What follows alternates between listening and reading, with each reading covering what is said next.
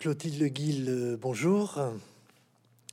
Vous êtes euh, philosophe, psychanalyste, euh, et vous venez d'écrire et de faire paraître aux presses universitaires de France un ouvrage Céder n'est pas consentir.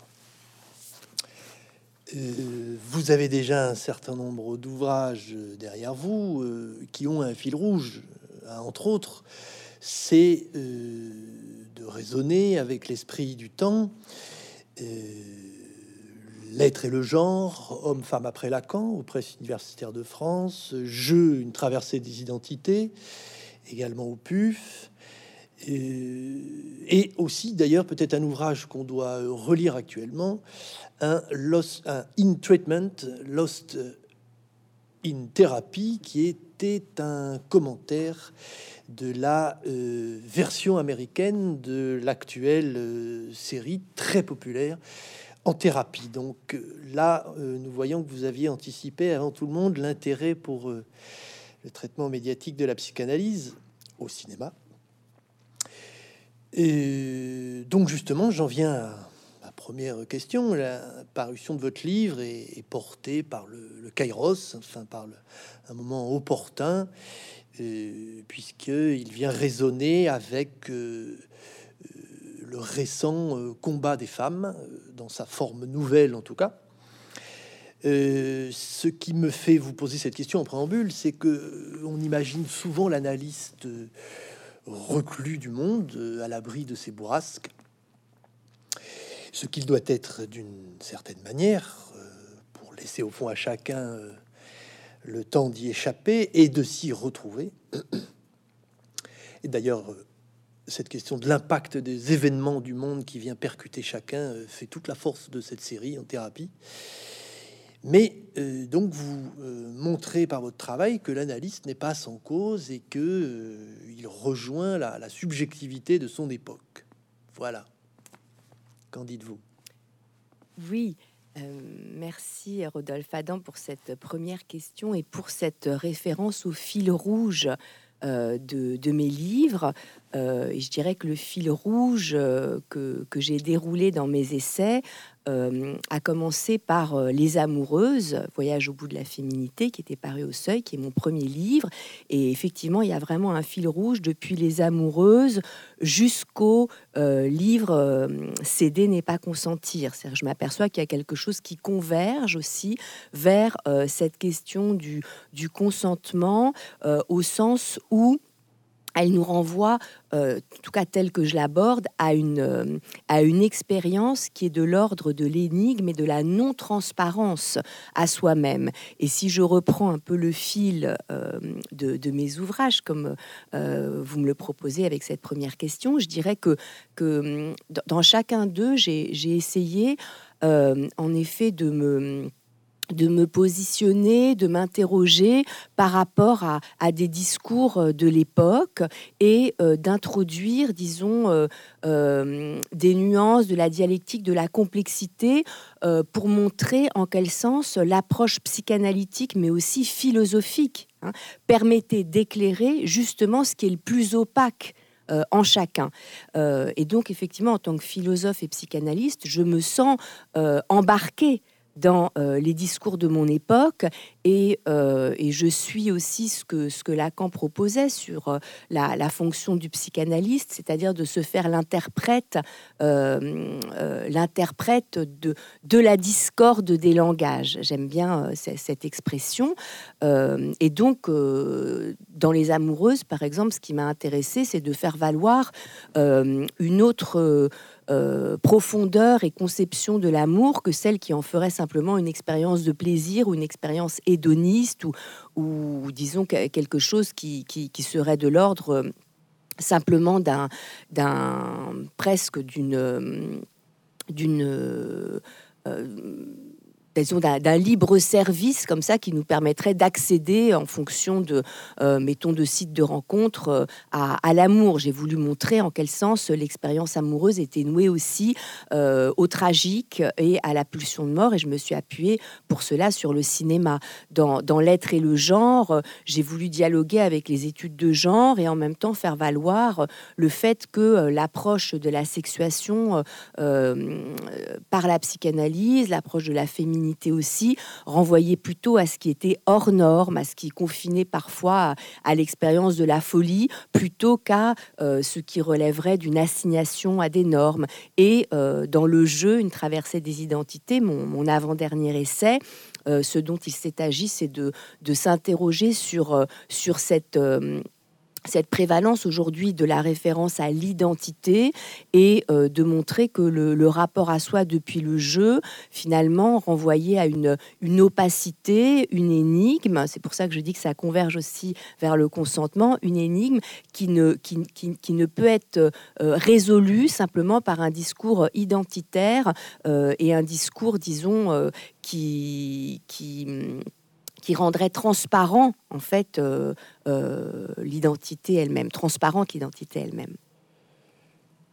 Et alors au fond, euh, oui, en reprenant ce fil rouge autour de la féminité, vous répondez déjà au fond à ma question qui était donc votre ouvrage fait écho répond, dialogue avec ces événements d'écriture très récents que sont l'ouvrage de Vanessa Springora, le, consentement, et puis de euh, La Familia Grande de Camille Kouchner, avec qui vous avez dialogué récemment sur euh, France Inter. Euh, au mouvement MeToo aussi, vous avez dit que cette formule céder n'est pas consentir, qui fait votre titre et, et votre thèse, vous l'avez attrapé sur un mur qu'est-ce qui vous a frappé et, donc, euh, voilà, vous répondiez au fait que euh, cette question du consentement a, germé chez vous dès la question de, de la féminité et de l'amour. Alors cette formule sur un mur, oui, c'est ben, c'est vrai que j'aime bien, euh, comme vous dites, ce, rapport au kairos, à la contingence, aux rencontres que l'on peut faire euh, lors d'un voyage, lors d'une promenade, et dans un certain contexte, évidemment. Et là, euh, juste avant que nous soyons confinés, et alors que je travaillais déjà sur cette question du consentement et du traumatisme psychique et sexuel, et notamment suite à l'apparition du récit de Vanessa Springora, je suis tombée sur ce collage féminicide dans une petite ruelle de mon quartier. Céder n'est pas consentir. Et là, je crois que euh, ça, a produit en moi euh, un, certain effet euh, parce que j'ai reçu en fait cet aphorisme non pas comme un slogan adressé à l'autre, mais plutôt comme euh, un aphorisme qui invite à s'interroger euh, soi-même sur la différence qu'il peut y avoir dans, l'expérience existentielle entre céder et consentir. Immédiatement, ce qui m'est venu en tête, c'est une, phrase de Lacan sur le traumatisme, une phrase que j'ai toujours euh, euh, beaucoup aimée et qui m'a euh, éclairé aussi sur ma propre expérience de l'analyse, où Lacan dit, dans la situation traumatique, le sujet cède à la situation. Euh, et, ce cède à la situation, c'est ce qui m'est revenu quand j'ai vu ce collage féminicide. Euh, céder n'est pas consentir. Je me suis dit, en effet, il y a une différence entre euh, toute l'ambiguïté du consentement et son opacité et, et, les lieux vers lesquels il peut nous conduire, et la cession subjective, le céder à la situation. Et, donc, vous voyez, ce qui, m'est venu, c'est, ce sont toute une série de, nuances, de paliers, de degrés euh, que j'ai eu envie d'explorer et qui se situent entre euh, le consentir euh, et le céder. Et donc, il y a ce céder à la situation qui, a surgi en moi et que j'ai Enfin, je me suis dit, il faut, il faut explorer ça et, montrer la valeur éthique de cet aphorisme céder n'est pas consentir, c'est-à-dire montrer que si on, renonce à faire cette distinction entre céder et consentir, eh bien du même coup, on on, on, abolit la dimension du traumatisme psychique et sexuel. Donc ça, ça a été, euh, il y a eu comme ça cette nécessité éthique qui s'est presque imposée à moi. Et puis il y a eu cette envie de travailler sur les mots parce que finalement euh, la psychanalyse et la philosophie m'a rendu extrêmement, m'ont rendu extrêmement sensible à la langue, à la langue de l'autre, à ma langue aussi. Et j'ai eu envie de travailler sur, ces mots et sur ce verbe euh, céder et, de poser cette distinction à partir de Lacan entre euh, le ne pas céder sur son désir, le céder sur, que Lacan euh, déploie dans, son séminaire sur l'éthique de la psychanalyse à partir d'Antigone, ne pas céder sur son désir comme une, maxime euh, éthique et le céder à la situation, c'est-à-dire avec un, un changement de préposition qui nous introduit à un autre registre, le céder à la situation, qui est le registre du corps euh, et le registre du forçage. Alors euh, justement, euh, cette distinction qui fait l'idée princeps de, de votre travail, elle est faite pour en pourfendre une autre, une formule bien connue, qui ne dit mot consent dont on voit bien l'aveuglement d'une telle proposition et, la violence aussi d'ailleurs à l'égard de celui qui n'a pas pu dire euh, ou qui a été obligé de se taire euh, ou qui n'a pas pu sortir du silence. Euh, et alors, au fond, croire que ne rien dire, c'est vouloir ce que veut l'autre, ça m'a rappelé une autre phrase de Lacan tout à fait frappante, qui est le masochisme féminin, c'est un fantasme masculin. C'est-à-dire qu'au fond, ce sont les hommes qui ont plutôt tendance à s'imaginer que les femmes sont masochistes. donc, pour revenir sur votre distinction, je, me dis, ben oui, effectivement, la, la, clinique montre bien que aimer souffrir et aimer celui qui vous fait souffrir, c'est deux choses très différentes. Euh, voilà. Oui, en effet, et il me semble que là, je vais, je, vais répondre en même temps euh, un petit peu à, la question précédente à partir de, cette évocation que vous faites sur le, qui ne dit mot consent, que j'interroge aussi dans mon livre comme, comme finalement aussi une, une euh, disons, une formule qui euh, omet euh, la distinction entre céder et consentir. Alors, je, reviens quand même sur, sur, ce rapport à l'époque et sur ce que, ce que le, le, hashtag MeToo et tout le mouvement de la libération de la parole a produit relativement justement à euh, cette... Euh, cette interprétation forcée du consentement des femmes depuis un silence. ce, qui m'a intéressé dans, dans, dans, cette dialectique, disons, entre le mouvement politique collectif du hashtag MeToo qui se formule en première personne du pluriel à partir du nous et le mouvement en première personne euh, introduit par un, enfin c'est pas un mouvement, mais disons le, le, frayage introduit par un certain nombre de récits en première personne autour du, consentement, comme celui de Vanessa Springora ou de Camille Kouchner. Ce qui m'a intéressé dans cette dialectique, c'est justement en quel sens le, euh, le nous euh, avait pu déjà, euh, disons, produire un certain effet sur disons, euh, une prise de conscience euh, collective euh, concernant la massivité du, phénomène du harcèlement sexuel et, la façon dont le jeu, qui est venu dans un second temps logique, la prise de parole en première personne, l'énonciation, ferait là une, une autre, un autre chemin dans euh, l'interrogation sur le consentement. C'est-à-dire que dans le, le, mouvement MeToo et le nous, il y a quelque chose de l'ordre de la révolte. Euh, et la révolte, pour euh, me référer à cette définition de Camus dans L'homme révolté en 1951, texte que j'aime beaucoup, euh, là, c'est plutôt les femmes révoltées pour nous aujourd'hui, mais en tout cas, dans cette définition de l'homme révolté qui pour lui concerne l'être humain, euh, il dit ceci, il dit euh, la révolte, c'est c'est l'affirmation d'une frontière. La révolte, c'est un nom N-O-N, et l'affirmation d'une frontière, c'est-à-dire l'affirmation d'une frontière entre ce que l'autre m'impose et ce que je peux supporter. Et donc, il me semble qu'il y a un premier temps qui a été du de l'ordre d'un non, N-O-N, de l'affirmation d'une frontière entre ce qui peut être imposé par l'autre et ce que le, le corps euh, des femmes euh, peut euh, supporter ou ce à quoi il peut consentir, mais ensuite avec ces, récits en première personne, et pour moi aussi avec euh, l'expérience de, la psychanalyse, et ce que, ce que, m'apprend aussi euh, la, psychanalyse, euh, il me semble que ce qui, enfin, ce qui m'a intéressé, c'est l'exploration d'un oui. Donc le fait de passer, si vous voulez, du non au oui. Et l'exploration du consentement, euh, ce n'est plus finalement simplement l'affirmation euh, d'un non, mais c'est l'exploration d'un oui et de toute son ambiguïté. Et donc, dans cette, euh, formule que vous reprenez, qui ne dit mot consent, à laquelle j'ajoute un point d'interrogation, puisque je montre que dans certains cas, en effet, c'est une formule qui peut peut-être renvoyer à une réalité.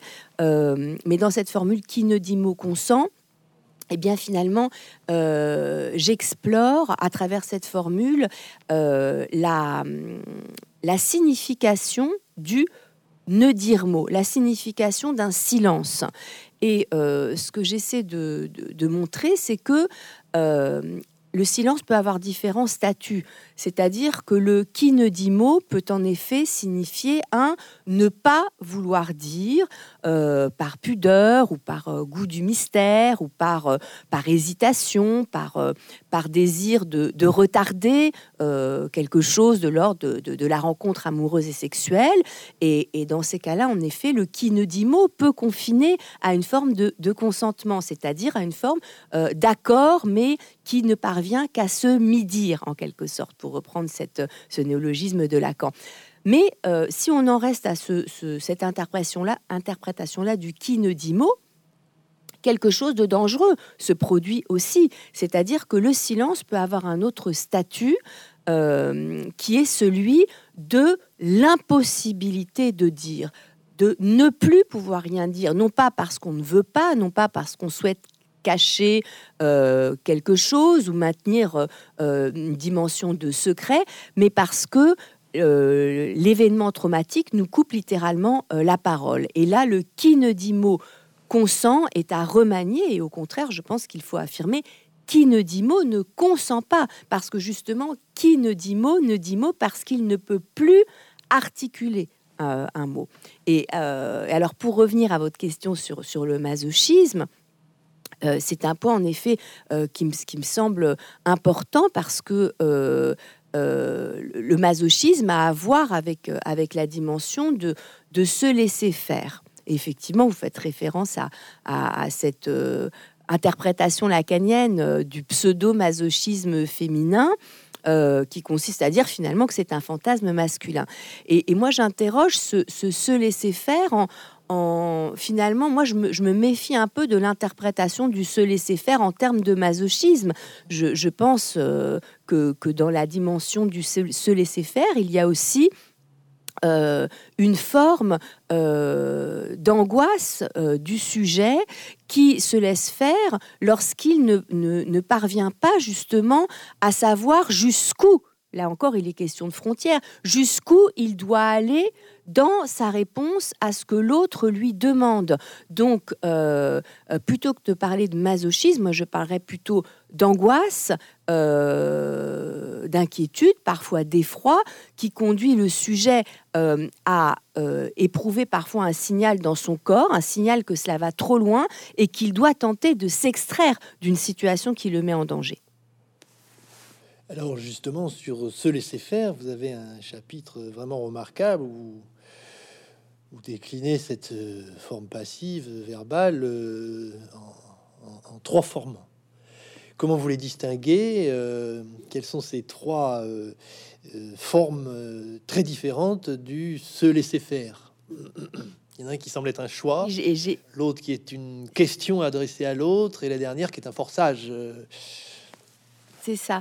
C'est-à-dire que justement là aussi, j'ai voulu introduire toute une série de nuances et de degrés pour montrer comment est-ce que depuis la clinique la psychanalyse, le rapport à l'inconscient, le rapport à la pulsion, on pouvait faire des distinctions extrêmement fines entre consentir et céder à partir de ce, troisième verbe que j'introduis à la voix passive du se laisser faire. Et euh, effectivement, j'ai distingué trois degrés et ensuite, même après, j'introduis encore d'autres nuances à partir du céder sûr. Mais dans les, trois degrés que j'ai introduits, j'ai essayé de proposer en fait euh, une trajectoire qui nous conduit du se laisser faire consenti au se laisser faire du céder, justement. Et euh, alors, le, se laisser faire consenti, euh, c'est un premier se laisser faire euh, auquel j'ai voulu redonner finalement une valeur, une valeur dans l'expérience amoureuse et sexuelle. C'est-à-dire qu'on ne peut pas si vous voulez, condamner l'expérience du se laisser faire et dire qu'il ne faut jamais se laisser faire. Le, le se laisser faire, et ce qui aussi permet euh, la surprise de la rencontre, c'est ce qui permet justement euh, le consentement euh, au désir, à la sexualité. Et pour le montrer, je me suis appuyée sur le, roman de Annie Ernaux, Passion simple, parce que c'est un très beau témoignage sur euh, une femme qui se laisse faire par une, passion fulgurante, une passion qui est presque en dehors de son histoire, en dehors des mots, mais dont elle témoigne comme ce qui lui a, ce qui lui a permis une ouverture, une ouverture à, une expérience qui l'a même rapprochée des autres et qu'elle n'aurait jamais pu faire si elle n'avait pas rencontré cet homme. Et donc ce premier se laisser faire, c'est une expérience qui a, qui a, qui a une, une puissance et une beauté euh, extrême et qui, euh, et qui suppose en fait un accord avec son propre corps. Hein. Euh, parce que finalement, la question du consentement, elle a à voir aussi avec ce qui se produit dans le corps. on y reviendra peut-être. Et donc, ensuite, je me suis avancée vers un deuxième degré du se laisser faire, qui a introduit la dimension de l'angoisse, c'est-à-dire le fait de se laisser faire pour interroger euh, le désir de l'autre, se laisser faire parce qu'on ne comprend pas très bien ce que l'autre veut de nous et qu'on se laisse faire pour que l'autre, en quelque sorte, se dévoile. Et là, euh, c'est vraiment le film de Jean-Luc Godard, Le Mépris, et en particulier le, personnage un peu énigmatique euh, joué par Brigitte Bardot de Camille, qui m'a éclairé sur ce se laisser faire là. Parce que dans ce film, le personnage de Camille euh, se retrouve euh, finalement euh, entre les mains du, producteur du film sur lequel Paul, son partenaire amoureux, est censé travailler en tant que scénariste. Et elle se laisse faire par son partenaire, mais en même temps, elle, elle, le méprise, c'est-à-dire qu'elle se laisse faire pour, pour voir aussi euh, en quel sens il l'aime et ce qu'elle représente pour lui. Donc là, euh, c'est un se laisser faire qui m'apparaît euh, comme un acte. Vous voyez, c'est tout le paradoxe. C'est pas un se laisser faire qui est simplement de l'ordre d'une passivité. C'est un se laisser faire qui est aussi de l'ordre d'un désir de savoir ce que l'autre veut. Et, et, et, là, dans ce laisser faire là, ce qu'elle fait surgir, en fait, c'est justement, puisqu'on là on peut retomber sur cette formule, c'est le qui ne dit mot sent euh, de Paul, son partenaire, qui est plutôt dans le sens d'une lâcheté, c'est-à-dire que Paul se tait, fait comme s'il ne comprenait pas euh, finalement que Camille se retrouvait entre les mains du producteur et, euh, et, l'abandonne en fait euh, dans les bras d'un autre pour se ménager lui-même les, faveurs du producteur. Et donc voilà, ce, film m'a éclairé sur une dimension tout à fait subtile du se laisser faire dans son rapport avec l'angoisse. Et d'ailleurs, ça sera décisif, j'ai revu le film pour euh, décisif pour Brigitte Bardot, la lâcheté de son mari à la laisser partir avec un autre euh, va avoir un effet de cassure pour elle sur au fond, mais euh, tu ne m'aimes pas vraiment. C'est ça, et ce qui, est, ce qui est très beau dans le film, c'est qu'en fait, elle, elle garde le silence. Elle ne lui dit pas. Il lui demande sans cesse Mais qu'est-ce que tu as, Camille? Tu m'en veux parce que je t'ai laissé monter dans la voiture du producteur. Il le sait très bien. C'est la question qu'il lui pose lorsqu'il est assis sur les marches de la villa euh, à Capri. Et, et Camille lui dit non. Camille ne lui dit rien parce qu'elle elle sait qu'il sait finalement. Et, par ce silence, en fait, elle, fait valoir aussi quelque chose qui fait qu'elle se, si vous voulez, elle se, elle se détache en fait de son propre mépris euh, à lui. Et donc sur peut-être sur le dernier degré du. Alors voilà, tout à fait. Euh, euh, celui-ci, il, est spécifique au fond à cette question du, traumatisme sexuel, traumatisme de guerre, où un sujet au fond se voit rapté dans sa possibilité de, de choisir.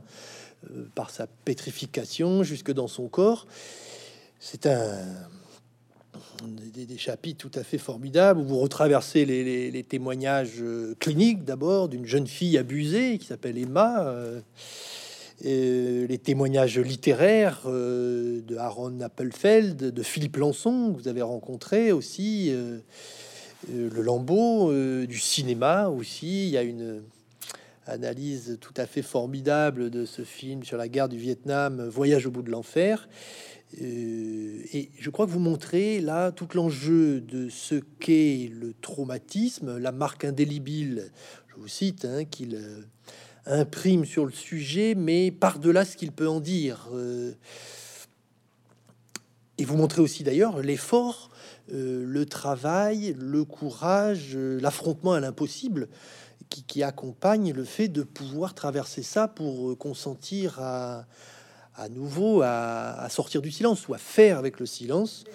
Et, la, remarque que je me faisais, c'est que là, euh, d'un point de vue comment dire, éthique et même clinique, vous vous inscrivez vraiment en contrepoint radical avec une tendance, alors là aussi tout à fait dans l'air du temps, qui est de ramener le traumatisme à quelque chose d'extrêmement euh, réduit euh, à un stress euh, qui est susceptible d'être nettoyé en, quelques séances, le plus rapidement possible, euh, avec quelques procédés suggestifs. Voilà. Oui, oui, c'est ça. C'est-à-dire que, alors là, effectivement, ce troisième degré du se laisser faire est vraiment au cœur de mon livre parce que là, j'aborde, j'essaye aussi de mettre des mots sur une expérience qui renvoie à l'indicible. Et donc, ce, troisième degré du se laisser faire, c'est celui justement euh, qui indique qu'une frontière est franchie, une frontière qui concerne le corps, une frontière qui est franchie par l'autre et qui fait que quelque chose cède dans le corps du sujet.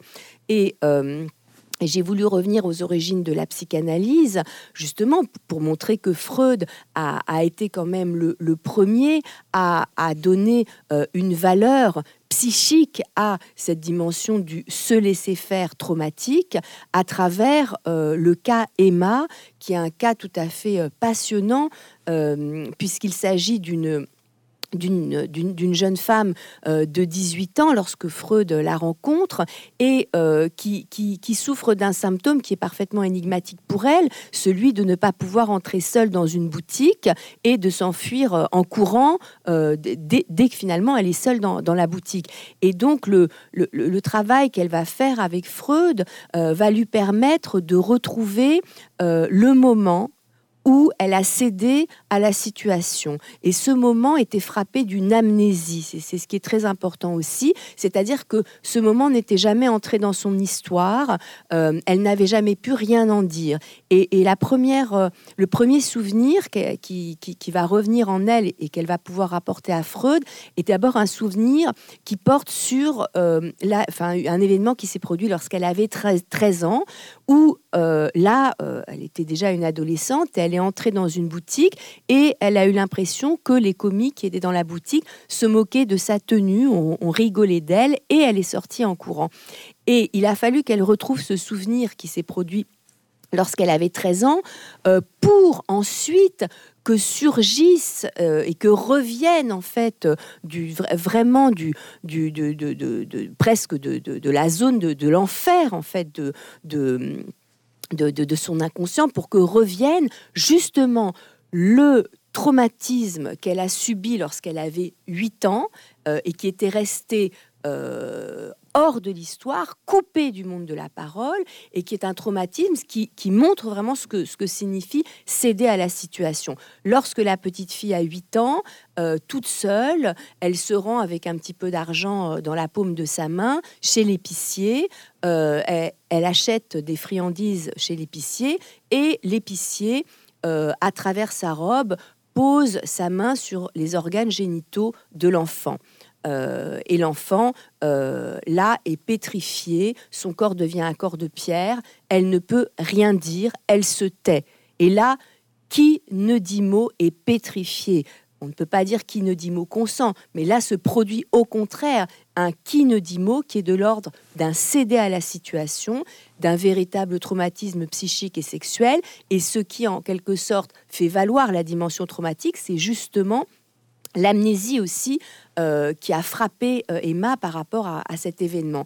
Et donc, ce qui, m'a beaucoup intéressé dans ce premier cas euh, de Freud, un des premiers cas de Freud, c'est le fait que la, la, petite Emma, enfant, est retournée une seconde fois dans la boutique. et ça, elle s'en souvient et elle en parle à Freud quand elle a 18 ans. Non seulement donc elle se souvient de ce qui avait été refoulé, mais en plus elle se rappelle qu'elle y est retournée une seconde fois. Et là, pour moi, c'est une question que j'ai vraiment eu envie d'éclairer. C'est pourquoi est-elle retournée une seconde fois dans la boutique? Parce que Freud lui-même ne répond pas vraiment à la question. Et d'ailleurs, on ne sait pas si c'est si elle qui se pose cette question ou si c'est lui dans le cas. Et en fait, euh, ce que, j'ai essayé de d'analyser justement, c'est en me servant aussi du, Freud ultérieur et de ce que Freud apporte ensuite sur la répétition, j'ai essayé d'analyser ce retour sur les lieux du trauma pour euh, euh, m'affronter à un point qui me semble aussi crucial du niveau, au, niveau clinique et au niveau éthique. C'est-à-dire si elle retourne sur les lieux du, trauma, ce n'est pas parce qu'elle est consentante. Si elle retourne sur les lieux du trauma, c'est parce qu'il s'est produit là euh, quelque chose qu'elle n'a pas compris, quelque chose qui a court-circuité son angoisse. C'est parce qu'elle a perdu quelque chose de son corps. Voilà, j'ai repris ce, titre aussi de ce très beau film, donc J'ai perdu mon corps. Elle a perdu quelque chose de son corps et elle revient sur les lieux du trauma, comme lorsqu'on a perdu quelque chose et qu'on ne comprend pas ce qu'on a perdu et qu'on va le rechercher là où on pense l'avoir perdu. Et donc elle revient sur les lieux du trauma, sur les lieux où elle a cédé à la situation pour essayer de retrouver ce corps perdu. Euh, et donc, euh, effectivement, cet apport extraordinaire qui est celui de la psychanalyse concernant la répétition traumatique, c'est celui que j'ai voulu aussi explorer ensuite, euh, enfin, explorer à partir du traumatisme de guerre auquel vous faisiez référence, c'est-à-dire de, montrer finalement que cette, cette dimension de, la rencontre avec l'indicible, avec le, le court-circuit de la parole, est justement ce qui produit la répétition traumatique. Et, euh, il me semble que là, le, film euh, Deer Hunter de Michael Cimino, Voyage au bout de l'enfer sur euh, la guerre du Vietnam, c'est vraiment le film qui a su, à travers cette scène inouïe de la roulette russe entre... Nick et Mike, donc entre Christopher Walken et Robert De Niro, c'est la scène pour moi, qui, montre de façon inouïe ce que signifie céder à la situation. Parce que vraiment, dans cette scène, euh, on voit euh, ce qu'est le forçage dans le corps. Euh, chez Nick, c'est chez, chez, le personnage qui est joué par Christopher Walken, au moment où il, se force en fait à appuyer sur la gâchette et, à jouer à ce jeu de la roulette russe, tout en s'appuyant sur le regard de Mike, en essayant de, faire confiance à l'autre, en essayant de consentir à, sa, relation de confiance avec Mike, qui va en effet les sauver. Euh, euh, de ce piège dans lequel ils sont tombés. Euh, et en même temps, euh, il, a, il a quelque chose à céder en son corps. Et Michael Cimino le montre de façon admirable en, à travers la trajectoire de ce personnage qui, même après la guerre de, du Vietnam, ne reviendra jamais, en fait. Il, là, ça sera le retour, en fait, au lieu du trauma sans cesse pour ne jamais en revenir. Et, il, exemplifie quelque chose de, cette répétition traumatique qui est comme une malédiction. Ce qui lui a valu, je crois d'ailleurs, à Christopher Walken l'Oscar du meilleur second rôle cette année-là. C'est vrai, c'est vrai. Mais, mais le, mérité. Le, le KMA haute qualité du livre vous l'écrivez en racontant euh, cette histoire. Euh, c'est au bout de deux pages que euh, vous nous apprenez qu'elle s'adresse à qui? À Freud. Donc on commence à lire en se disant c'est maintenant.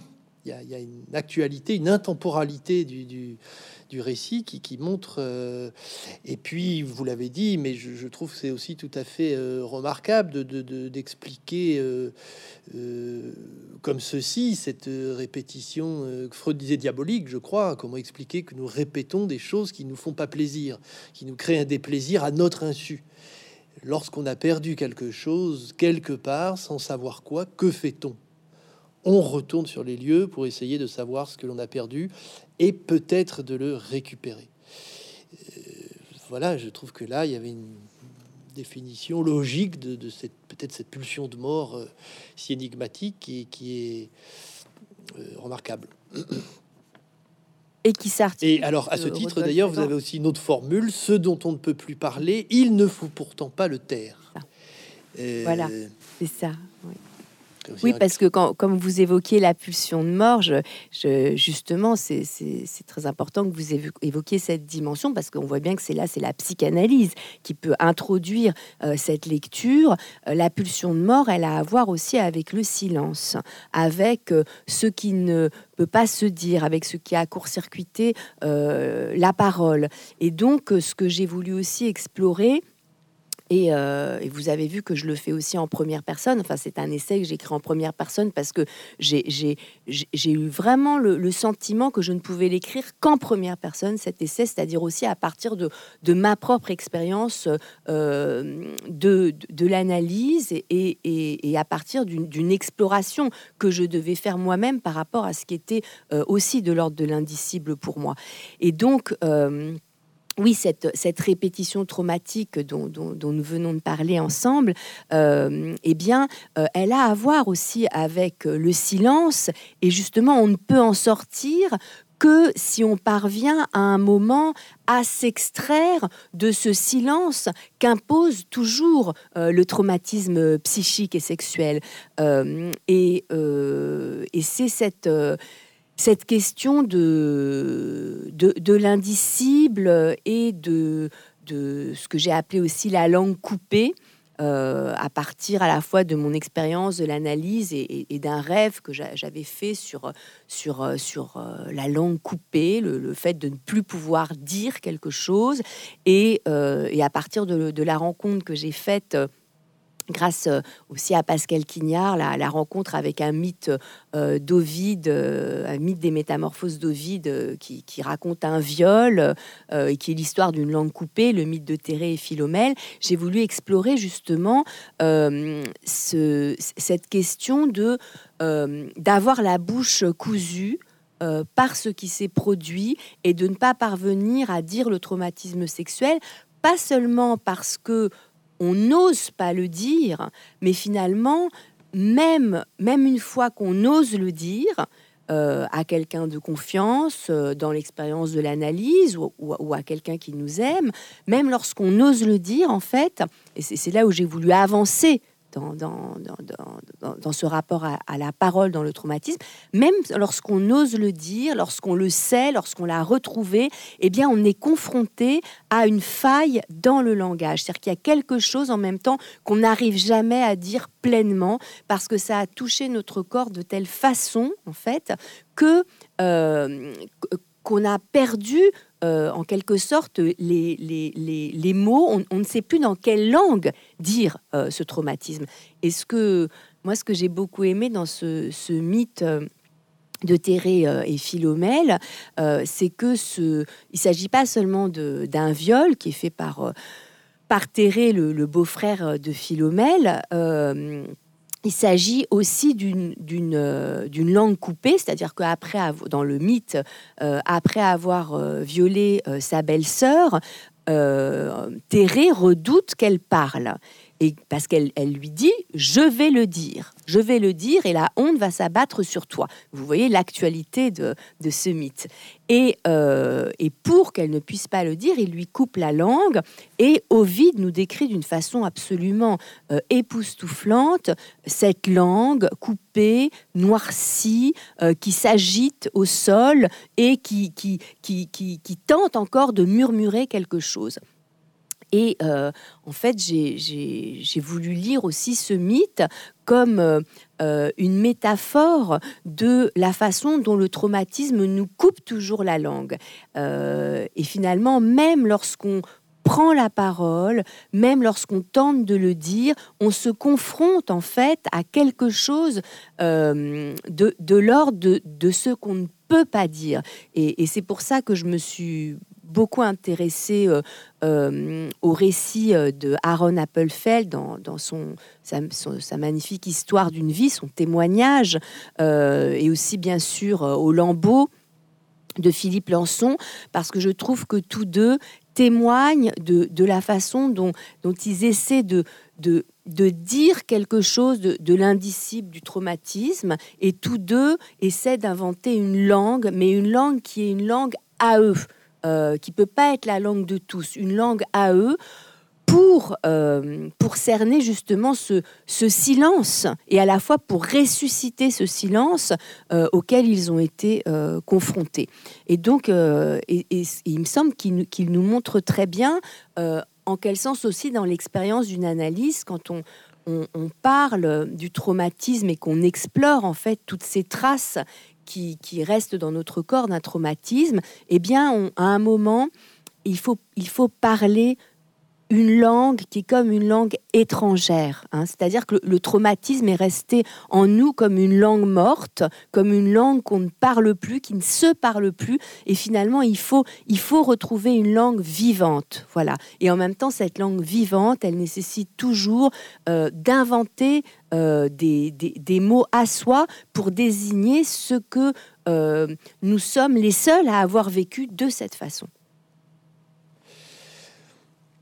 Sur la fin de votre ouvrage, euh, vous reprenez la question du consentement euh, avec une idée très forte. Si le consentement n'est pas propre aux hommes ou aux femmes, euh, il y a pourtant quelque chose de spécifiquement féminin ou qui engage quelque chose de la féminité dans l'opération de consentir à.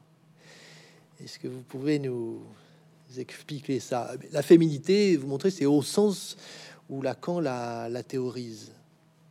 C'est ça, c'est-à-dire que oui, parce que c'est aussi un livre sur, euh, sur l'amour et sur l'expérience du consentement. Et donc, euh, euh, j'ai voulu aussi donner toute sa valeur euh, d'abord au, consentement, euh, mais depuis son énigme. C'est-à-dire déjà, et ça, va, me permettre de répondre à votre question sur la féminité. C'est-à-dire que moi, je ne définis pas le consentement de façon juridique, comme un, accord libre et éclairé qui serait donné depuis la raison. Euh, justement, je, définis le consentement plutôt comme une expérience de dessaisissement de soi, de, déprise de soi-même en faveur de l'autre, qui est suscité par la rencontre. Hein. Consentement aussi qui était qui était euh, défini ainsi par, euh, par exemple, par les stoïciens. Le, consentement au monde, c'est le consentement à une dimension du monde qui est plus grande que nous, qui nous échappe et en même temps qui nous traverse. Et donc, ce, ce consentement, je le définis comme un oui à l'autre, mais un oui qui ne se fonde pas sur le savoir. Euh, justement, c'est la beauté du consentement, c'est-à-dire c'est un oui à l'autre, mais sans savoir. C'est pas un consentement éclairé, mais c'est un consentement qui est fondé sur une confiance en l'autre. Et donc, dans la définition, enfin dans l'approche plutôt, parce que c'est pas une définition, c'est une exploration.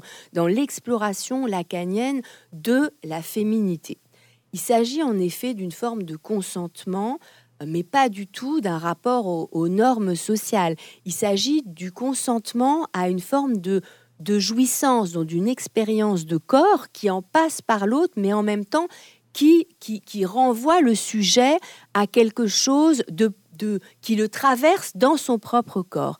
Et, Lacan définit ainsi euh, cette, euh, cette, jouissance féminine qui peut aussi euh, traverser un homme, hein, il définit cette jouissance féminine comme consentement à être autre à soi-même. Et, il montre que finalement, ce autre à soi-même, euh, il suppose quand même la rencontre, la rencontre avec l'autre, la rencontre amoureuse, la rencontre de, désir. Euh, et en même temps, ce qui se produit, c'est aussi une rencontre avec son propre corps, qui est comme traversé par une expérience de jouissance, qui ne s'inscrit pas dans les mots et qui euh, fait saisir en quelque sorte une étrangeté euh, en soi-même, une non-familiarité avec son propre corps. Et, c'est une expérience qui, rend en même temps plus vivant.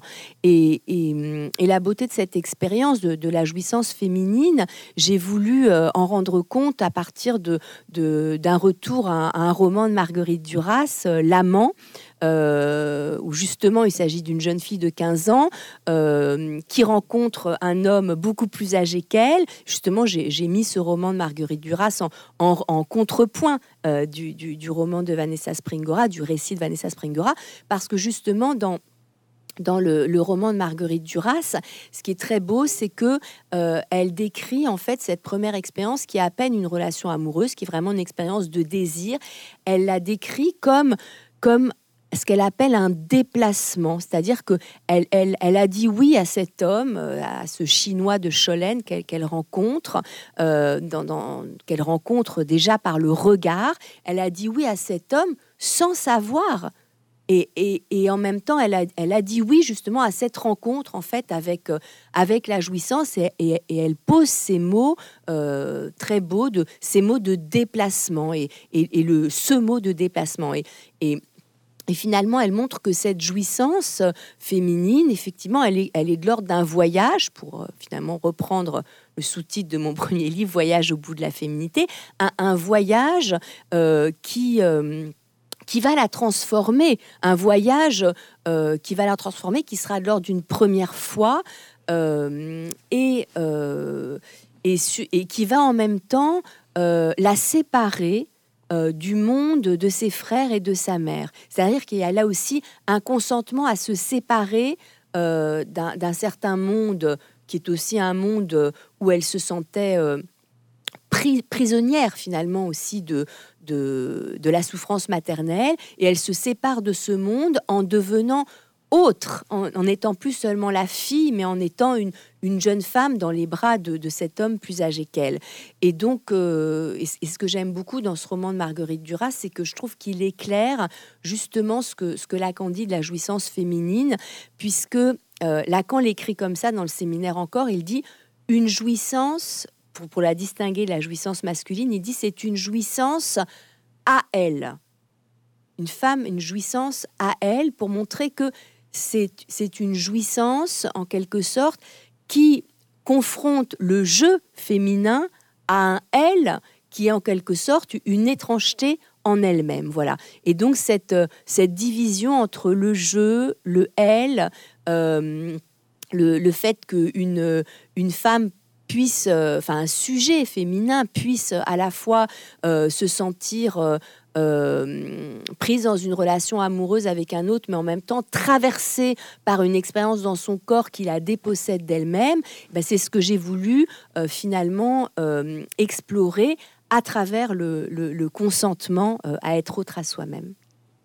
Et au fond, le consentement comme accueil, acceptation dans la rencontre avec l'autre d'être autre à soi-même, je me disais, euh, c'est peut-être ça qui explique aussi euh, une certaine difficulté parfois des hommes avec le fait d'accepter le mariage, qui commence par euh, le fait de répondre à une question consentez-vous à? Au fond, tu, nous montres par là que c'est un choix qui féminise.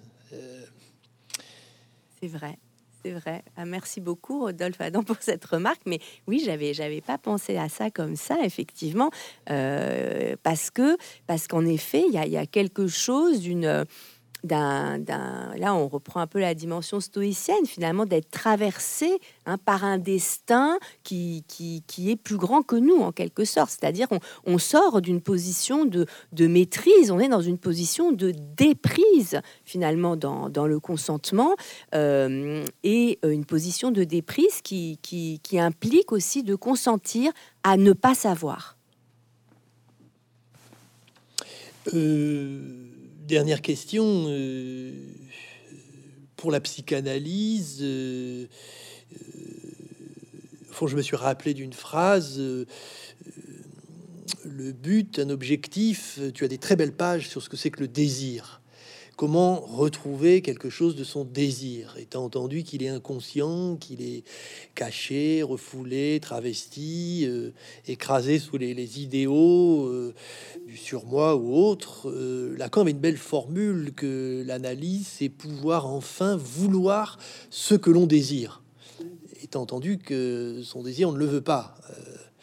voilà, je me disais que avec cette notion de consentement, tu, tu, tu tu montrais là euh, euh, ce qu'il y a, ce vers quoi il y a allé dans une, un trajet analytique.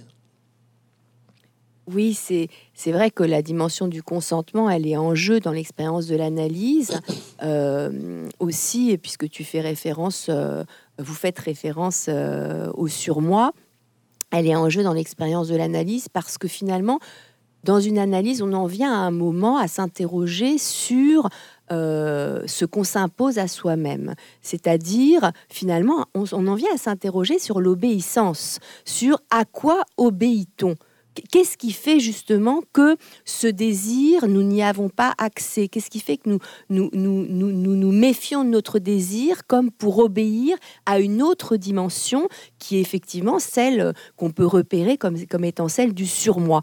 Et, là, je dirais que l'expérience de l'analyse, elle, est, elle a à voir à la fois avec, euh, avec l'intime, mais aussi avec, euh, avec cette, cette notion euh, politique de, de, l'obéissance que j'aborde aussi dans, mon livre, en montrant que effectivement, pour pouvoir euh, euh, désobéir à quelque chose en soi-même, pas seulement à l'autre, mais pour pouvoir désobéir, il faut aussi euh, saisir en quel sens le surmoi en nous-mêmes force quelque chose de notre propre soumission. C'est-à-dire que finalement, l'éclairage qu'apporte la psychanalyse et Lacan en particulier sur la question du désir et sur justement le ne pas céder sur son désir, c'est-à-dire euh, croire en son désir et euh, et s'orienter à partir de, de, ce désir qui peut émerger dans l'analyse, euh, ce que montre Lacan, c'est qu'en fait, chaque, chacun passe une sorte de pacte sadien avec son propre surmoi, puisqu'on faisait référence au,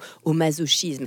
C'est-à-dire que celui qui, en nous-mêmes, ne, ne respecte pas notre consentement, c'est notre surmoi. Le surmoi ne cesse finalement de nous faire céder à quelque chose. Et c'est là, en fait, toute la valeur de l'expérience de l'analyse. C'est justement de nous permettre de nous extraire, en fait, euh, de cette... Euh, cette puissance du surmoi qui force l'obéissance, qui commande en nous-mêmes, une obéissance qui peut être aussi bien dans le sens du sacrifice euh, pour l'autre que dans le sens d'une exigence de jouissance en excès qui finit par, euh, par euh, nous, nous éloigner notre désir. Et l'expérience de l'analyse nous permet justement de faire une distinction qui est fondamentale entre le désir et la pulsion. Et, de nous apercevoir que finalement, si nous voulons disons, conjuguer notre existence avec notre désir, il nous faudra aussi euh, cerner ce qu'il en est de notre pulsion et tenir notre désir à distance de notre pulsion. Merci Clotilde Leguil. Merci beaucoup Rodolphe Adam pour cet échange.